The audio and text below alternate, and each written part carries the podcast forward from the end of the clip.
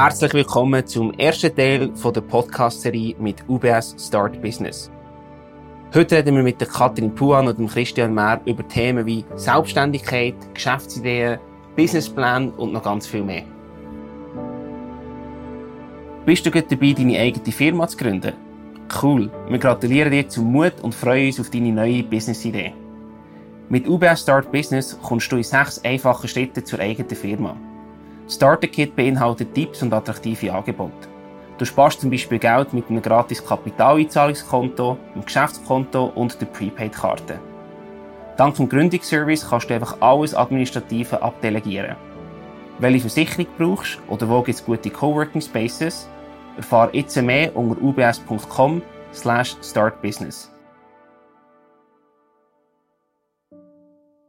Liebe Katrin, liebe Christian, herzlich willkommen zum Podcast. Freut mich sehr, dass ihr heute dabei seid. Ja, ganz herzlichen Dank für die Einladung, dass ich hier ähm, meinen Input zum Thema Unternehmertum sagen kann. Danke vielmals, dass wir heute da sind. Cool. Starten wir mit der ersten Frage. Katrin, du hast dich selbstständig gemacht. Wieso hast du dich zu diesem Schritt bewogen und wie hast du die Entscheidung getroffen? Also ich habe ja zwölf Jahre im Corporate-Umfeld ähm, gearbeitet, im Banking, in der Beratung und auch in der Softwareindustrie.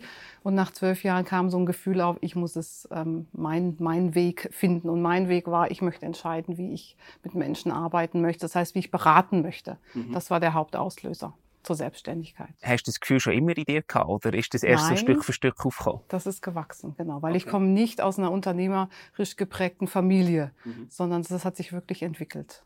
Und das ist noch ein recht grosser Schritt, oder? Wo du dann plötzlich sagst, jetzt verlange ich den sicherhaft einen Corporate-Job und mache mich selbstständig. Das ist auch mit einem Risiko verbunden. Kommt immer auf die Perspektive drauf an. Also ich habe ähm, bei der UBS angefangen zu arbeiten mit mhm. damals, äh, ich weiß nicht, über 30.000 Mitarbeitern und habe den nächsten Jobs immer, bin ich in Firmen gegangen, die immer weniger Mitarbeiter hatten. Zum Schluss war ich in einer Beratungsboutique mit zehn Mitarbeitern. Also okay. es war schon wie vor gespurt. Und dann war irgendwie klar, jetzt mache ich mal eine One-Woman-Show. Ja, du hast also Stück für Stück hergetastet in die Richtung. Ja.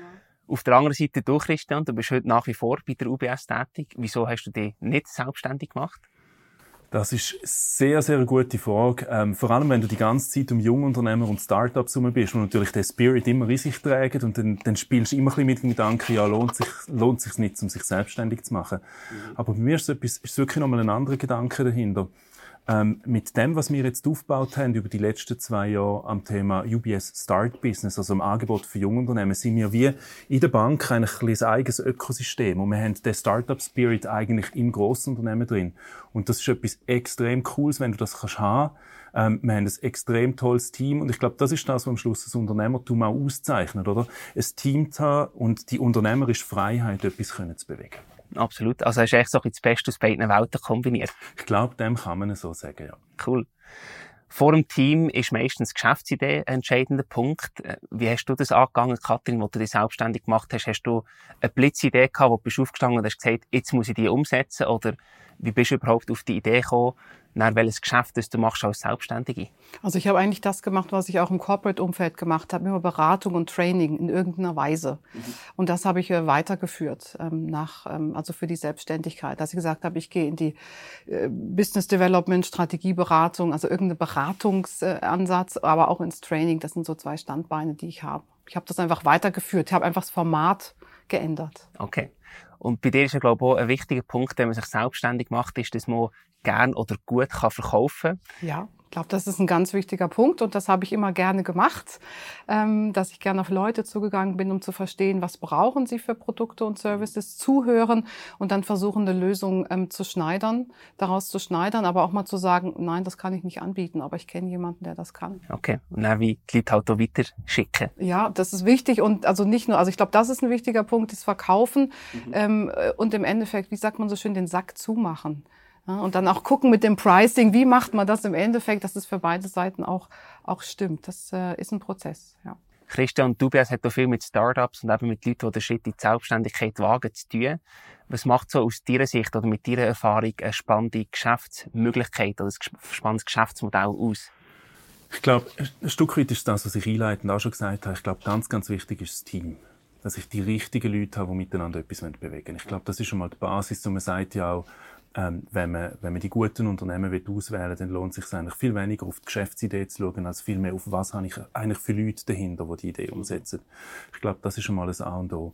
Ich glaube, der zweite Punkt, den wir noch etwa sehen, sind Leute, die sich selbstständig machen wollen, die in einem Bereich extrem gut sind, also, nimm ein Beispiel, zum Beispiel, wenn du der beste Fitnesscoach bist, was es gibt, was gibt auf dieser Welt, und du kannst das extrem gut, aber dir fehlt das Know-how dahinter an allen anderen Themen. Da sehen wir zum Teil so, wo, wo wir das Gefühl haben, da müsstest du eigentlich wie breiter gehen und schauen, bringe ich die anderen Themen auch noch ein bisschen an. Also, gerade wenn es darum geht, um selbstständig machen, ich glaube, da kann auch ein Businessplan wirklich sehr gut helfen, und man sagt, okay, was brauche ich eigentlich alles noch auf dem Weg, damit ich das machen kann? Weil das Unternehmen besteht leider muss man sagen, nicht nur aus dem, was ich dann gern mache und die Passion, wo ich gut bin drin, ja. sondern da hat es noch ein bisschen Administration, die auch dazugehört. Ähm, da gehört Finance mit dazu, da gehört Buchhaltung damit zu tun. Da gehört aber auch, dass man sich auseinandersetzt mit, mit allem, was Steuern anbelangt. Ähm, Versicherung kann ein Thema sein. Es gibt ganz viele Themen dahinter, mit denen man sich muss auseinandersetzen muss. Mhm. So ein bisschen aus deiner Erfahrung dort, was hast du das Gefühl, was ist so eine ideale Anzahl Mitgründer? Oder kann man das so alleine bewerkstelligen und viele Sachen auslagern oder jemand anderem abgeben? Wie gehst du am besten damit um, mit Sachen, die du vielleicht nicht so gut bist oder nicht so gerne machst? Ich glaube, da gibt es kein richtig oder falsch an dem Ecke. Es gibt, es gibt Personen, die das super gut allein machen. Es gibt die, die extrem schnell lernen und sagen, okay, ich habe eine Begeisterung dafür, das alles zu lernen. Ähm, ich will mir die Buchhaltungsthemen zum Beispiel aneignen, weil ich will das verstehen. Und dann gibt es die anderen wiederum, die sagen, nein, mit dem will ich nichts zu tun haben, weil das, das belastet quasi meine Zeit, wo ich will für das einsetzen, was mir wirklich wichtig ist und am Herzen liegt.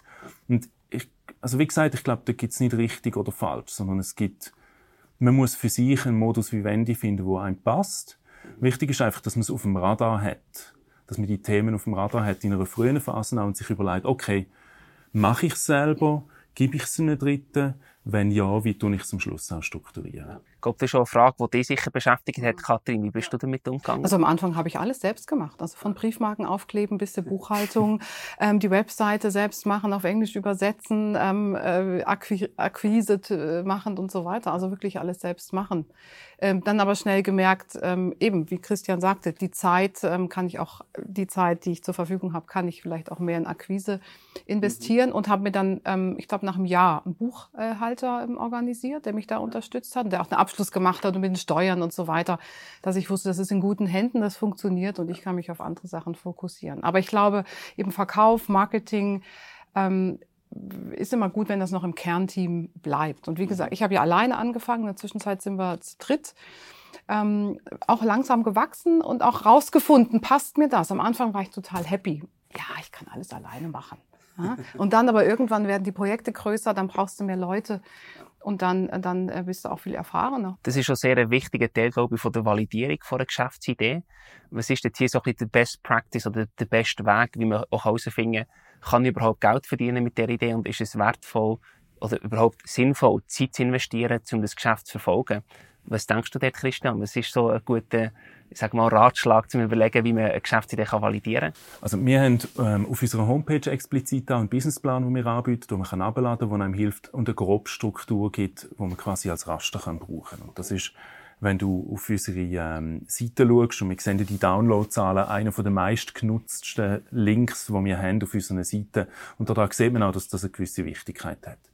Ich glaube, wichtig ist, und das probieren wir den Unternehmern auch immer zu sagen, ist, dass du Wichtig ist, dass du einmal all die Sachen einmal erfasst. Es gibt dir eine gewisse Stütze auch zu sagen, okay, was, auf was muss ich eigentlich alles schauen auf dem Weg? Und ich glaube, dass man wirklich, ein, ein Businessplan gibt dir eine extrem gute Stütze. Und es gibt einmal einen Weg, wo du kannst sagen, habe ich mich genug hinterfragt an diesen Themen? Bin ich auf dem richtigen Weg? Und es ist nachher auch einfach, wenn du, einfacher, wenn du dich entschließt, zu sagen, okay, ich will mehr rechts oder mehr links gehen, zum zu sagen, gut, ich habe mich bewusst entschieden, von einem Weg abzuweichen, auf dem ich bin. Und das dunkt mich etwas extrem Wichtiges, anstatt einfach mal so ein bisschen floaten und vor sich hin. Ähm, ich, ich glaube, das gibt eine gewisse Guidance und die ist ganz, ganz wichtig. Vor allem auch, ähm, und das ist ein wichtiger Faktor am Thema Financials. Weil das ist das, was man meistens so ein bisschen probiert äh, zu vernachlässigen, im Sinne von, ja, das kommt dann schon gut. Zu schauen mal wirklich, dass man durchrechnet, ist das kostendeckend, was ich mache? Wie viel kostet jetzt das genau? Was habe ich für einen Personaleinsatz? Ähm, wie muss ich die Stückkosten von meinem Produkt kalkulieren und so weiter. Und das hilft einem wirklich, sich damit auseinanderzusetzen. Äh, dass du eben auch nicht am Schluss das Produkt verkaufst und echt sogar Geld verlierst, oder? Absolut. Ja. Businessplan, hat gesagt, ist schon Finanz ist ein wichtiger Punkt. Ähm, ich glaube, für Zuhörerinnen und Zuhörer wäre es mega spannend, so ein paar Eckwerte oder Ranges zu hören, in welcher Grössenordnung dass sich die Kosten, wenn man sich als Eine-Personen-Firma selbstständig macht, bewegt. Das heisst, mit was für Ausgaben hat man zu rechnen, wenn man jetzt eine eigene Firma macht auf selbstständiger Basis? Was für Ausgaben fallen da an für zum Beispiel Büro oder für laufende Software, die man braucht? Gibt es irgendwie so Eckwerte, die ihr aufgrund von eurer Erfahrung könnt abschätzen könnt? Also gut, je nachdem, was du gründest, ähm, musst du erstmal, ähm, sage ich mal, bei einer GmbH die 20.000 irgendwo haben und kurz auf so ein Konto einzahlen. Die müssen irgendwo da sein. Das ist äh, echtes Geld. genau. Und dann ähm, hast du die ganzen Versicherungsgeschichten. Das kommt immer ein bisschen drauf an, was es Laptop heute, Lizenzen, das ist nicht, also das ist nicht mehr so, so teuer. Also da ist man dann vielleicht bei 2000 Franken oder sowas. Ähm, Frage Büro oder Coworking oder dann doch zu Hause bleiben erstmal. Also ich habe damals vor zwölf Jahren gesagt, ich mache mal das von zu Hause aus, um die Fixkosten tief zu halten. Mhm. Habe aber dann gemerkt, ich brauche Menschen um mich rum und bin dann eben doch in die Bürogemeinschaft gegangen. Also ja, ich, ich glaube, man, man, ähm, man lernt dann daraus. Aber ich glaube, es ist mal wichtig, was man prinzipiell für Kosten hat, die einfach da sind, wie eine Miete oder vielleicht ein, eine Hypothek, die ich bedienen muss mhm. oder was auch immer, mein Fitness-Abo und so weiter. Und ich weiß noch, ich habe am Anfang, ich habe mein Auto verkauft ich habe sämtliche Abos ähm, äh, gekündigt. Also ich habe ein paar Aktionen gemacht, um wirklich von diesem diesen, diesen Fixbetrag nach unten zu kommen, dass er einfach managebar war. Ich, ich würde dort anschließen. Ich glaube, es ist viel wichtiger, dass du dir überlegst, was, was, ich, was kann ich mir für Kosten quasi leisten mit meinem Geschäftsmodell, das ich kann. Du kannst mal sagen, okay, wenn ich den Preis annehme, dann komme ich etwa auf den Anfangsumsatz. Und den Rest kannst du nachher rechnen. Dann kannst du rechnen, ob du dir kannst, ähm, ein Büro an der Bahnhofstrasse zutun oder ob es vielleicht doch das Büro die wird. Ähm, ich glaube, die Rechnung muss man darum eher noch von hinten her machen. Oder ich würde es wahrscheinlich so machen. Ja, und vielleicht noch ein Punkt zu der Rechnung. Ähm, ich glaube, es ist auch wichtig, dass man sich nicht hinsetzt und sagt, jetzt design ich mir ein neues Logo für 5000 Franken und mache noch Briefpapier und die Webseiten. Das muss alles toll aussehen. Ich sage einfach eins, ich hatte die ersten sieben Jahre kein Logo.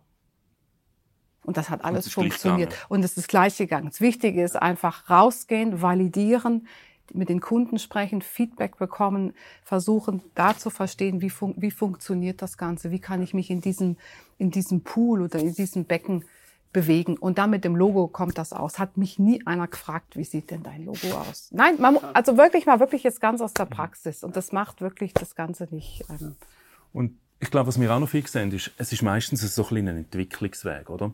Du, du schaffst vielleicht noch bei deinem alten Arbeitsgeber und machst dir erste Gedanken über selbstständig werden. Ähm, dann fangst du vielleicht einmal als Einzelfirma an, machst das noch nebenher, auch neben dem Arbeiten. Vielleicht sind es mal 20 Prozent der Arbeit. Und dann ist das so ein konstanter Prozess. Und irgendwann merkst du, oh, das macht ein bisschen viel aus, ich muss meine Risiken auch in den Griff bekommen. Es macht wahrscheinlich Sinn, rechtlich eine andere Struktur zu haben, damit die Risiken auch in irgendeiner Form isoliert sind. Und irgendwann bist du dann bei 100 Prozent, vielleicht kannst du dann die ersten Mitarbeiter einstellen.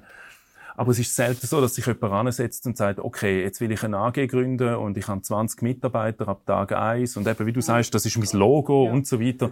Sondern das ist so ein kontinuierlich wachsender Prozess. Und das ist auch gut so, weil du musst du musst in die Rolle hineinwachsen. Du musst, die kommt nicht von heute auf morgen. Absolut. Wie hast du das gemacht, Katrin? Bist du von Anfang an Fulltime unterwegs gewesen? Also hast du Vollzeit für deine Einzelfirma geschafft oder wie hast du das gemacht? Also ich sage euch, ich, hab, ich erinnere mich da noch ganz ding dran. Ich habe dann entschieden, ich mache das Modell also alles oder gar nichts. Ich habe gekündigt und ich weiß noch an dem Tag, an dem letzten Tag, als ich noch in meine Beratungsfirma gelaufen bin, habe ich gedacht, bist du eigentlich wahnsinnig? Aber du musst das tun. habe ich das gemacht. Und dann habe ich mich völlig hingesetzt und dann habe ich mal eben äh, einen Businessplan hatte ich dann schon geschrieben, aber ich habe dann die ersten vier bis sechs Wochen ähm, ja wirklich angefangen, ähm, als Akquise und ich muss mit vielen Menschen reden und so weiter. Ähm, ich habe das voll all in gemacht. Und ich habe mir neun Monate Zeit gegeben. Vielleicht ist das noch wichtig zu erwähnen. Ich hatte neun Monate, ich hatte ein Budget, ich hatte ja auch ich meine, zwölf Jahre schon gearbeitet. Ja. Also da ist ja dann auch was da. Und dann habe ich gesagt, neun Monate. Das ist mein Budget für diese neun. Ich muss die ersten neun Monate überleben. Das geht auch noch ohne Umsatz. Mhm. Und wenn es dann irgendwie ich gar nichts hingekriegt habe, dann ist wohl alles falsch. Und dann gehe ich wieder arbeiten und ich habe eine gute Ausbildung und ich glaube, das kriege ich auch hin, dann hätte ich mir wieder einen Job gesucht. Also so hast du echt das Risiko minimiert, oder? Ja. Und, und nach irgendwie sechs Monaten habe ich dann gesehen, das geht. Jetzt möchte ich zum Schluss gerne noch so ein bisschen auf ein Ökosystem zu sprechen kommen, wo auch Support-Dienstleistung anbietet. Du hast schon die Wichtigkeit betont, dass es enorm relevant ist, dass man sich mit anderen Leuten austauscht und auch Feedback einholt zum eigenen Business. Was für Möglichkeiten gibt es da in der Schweiz? Was sind gute Anlaufstellen für mich als Jungunternehmerin oder Jungunternehmer? Grundsätzlich stellen wir mal auf, auf, unserer, auf unserer Page ubs.com slash startbusiness ähm, eine komplette Journey zur Verfügung, wo wir eine E-Mail-Strecke haben, für die du dich kannst also aufschalten und da kommst du in regelmäßigen Abstand entlang vom Gründungsprozess auch E-Mails zugeschickt über, wo dir quasi sagen, was wahrscheinlich der nächste Schritt ist, wo du machen sollst. Ich glaube, das hilft dir schon mal ein bisschen, um so ein bisschen einen Grundpfad und ein Grundgerüst haben an diesen Themen mhm. und kann eine coole Ergänzung sein.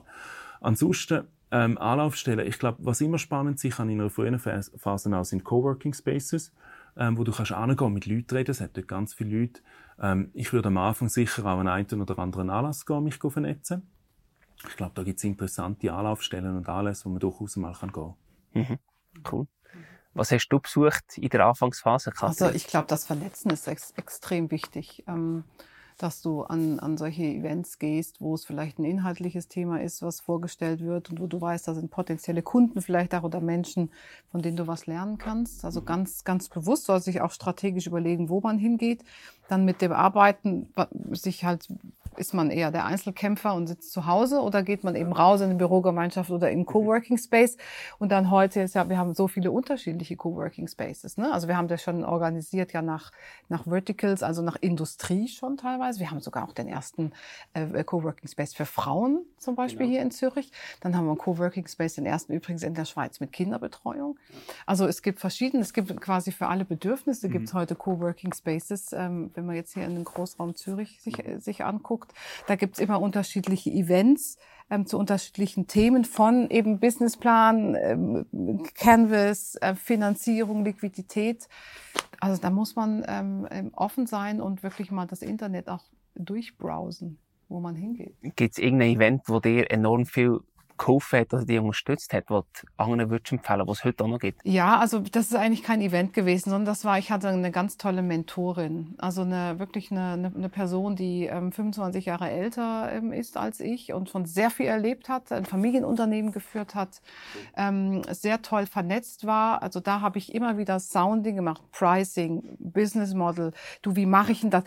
Die hat mich dann wieder vernetzt mit anderen. Also man braucht irgendwie so eine Fangemeinde. Also das ist das eine und dann das andere, dass man doch irgendwie wie sich wie so eine wie so ein es kann ein Verband sein oder eine Organisation, wo man Mitglied wird und mhm. aktiv mitmacht. Also ich habe das ähm, vor vor 15 Jahren ähm, bin ich in so ein Frauennetzwerk gegangen, also wo einfach Unternehmerinnen sich getroffen haben und das war extrem inspirierend. Cool. Ähm, Hast du irgendwelche Tipps, wie man eine Mentorin oder einen Mentor findet? Ja, es gibt extrem, also für Frauen gibt es extrem viele Programme. Da geht man mal auf die gängigen Webseiten von den, äh, von diesen Wirtschaftsunternehmen, die speziell für, für Frauen da sind. Da gibt es äh, Mentoring-Programme. Ähm, und sonst wenn man wirklich Geld und Zeit investieren möchte, sonst gibt es ja unzählige Coaches und Mentoren. Und wenn man in so einem Coworking Space ist, dann geht man eben postet man das Ganze mal und sagt, hey, ich suche jemanden. Ich habe jetzt gerade wieder eine Anfrage gekriegt. Kannst du jemanden, ich möchte mit dem das Thema XY aufarbeiten.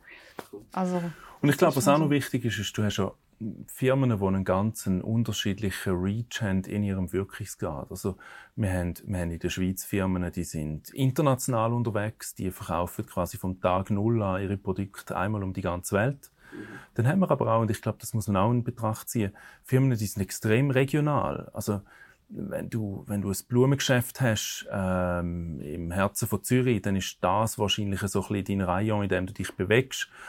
Dann lohnt es sich wahrscheinlich nicht, quasi in der ganzen Schweiz dann aktiv zu sein, Netzwerk. Also, ich glaube, dort geht es bewusst auch darum zu steuern, dass du dein Netzwerk ein bisschen so aufbaust, dort um, wo du eigentlich wirklich deinen Vertrieb nachher willst strukturieren willst. Ja. Branchenverbände könnte auch etwas sehr spannend sein. Mhm. Ähm, wo man sich wirklich mal kann vernetzen und mal schauen, was machen die, die genau, was gibt's für andere auf dem gleichen Platz. Das ist sowieso auch immer noch spannend, dieses Thema. Meistens, also es, es gibt die seltenen Fälle, wo man der Erste ist, der irgendetwas macht. Das mag der Fall sein. Meistens gibt's aber schon irgendwo irgendeinen, der etwas Ähnliches macht. Und da lohnt es sich doch auch mal noch in einer Startphase zu schauen, hey, wer, wer ist denn eigentlich schon alles aktiv in dem Segment, wo ich das Gefühl habe, ich sage der Erste. Ähm, dass man dort wirklich nochmal ein bisschen rausschaut. Katrin, Christian, merci, habt euch Zeit genommen und weiterhin viel Erfolg und alles Gute bei eurem Projekt. Merci vielmals. Danke, Danke. vielmals.